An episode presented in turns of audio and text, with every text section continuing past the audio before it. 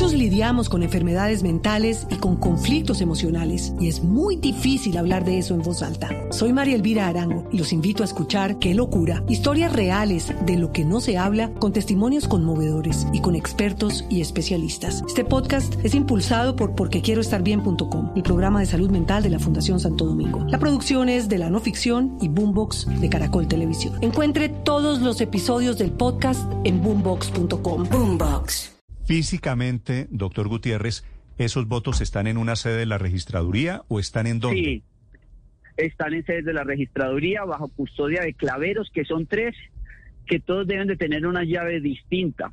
¿No hay posibilidades de que en este momento le estén metiendo la mano a esos votos?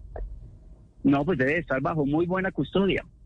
Y la otra es que jurisprudencialmente, si eventualmente, aquí hablando hipotéticamente, la sola pérdida de la custodia. Muchos lidiamos con enfermedades mentales y con conflictos emocionales y es muy difícil hablar de eso en voz alta. Soy María Elvira Arango y los invito a escuchar Qué locura, historias reales de lo que no se habla con testimonios conmovedores y con expertos y especialistas. Este podcast es impulsado por porquequieroestarbien.com, el programa de salud mental de la Fundación Santo Domingo. La producción es de la no ficción y Boombox de Caracol Televisión. Encuentre todos los episodios del podcast en boombox.com. Boombox. No da lugar a, la pérdida de valor, y eso lo ha dicho la sección quinta del Honorable Consejo de Estado.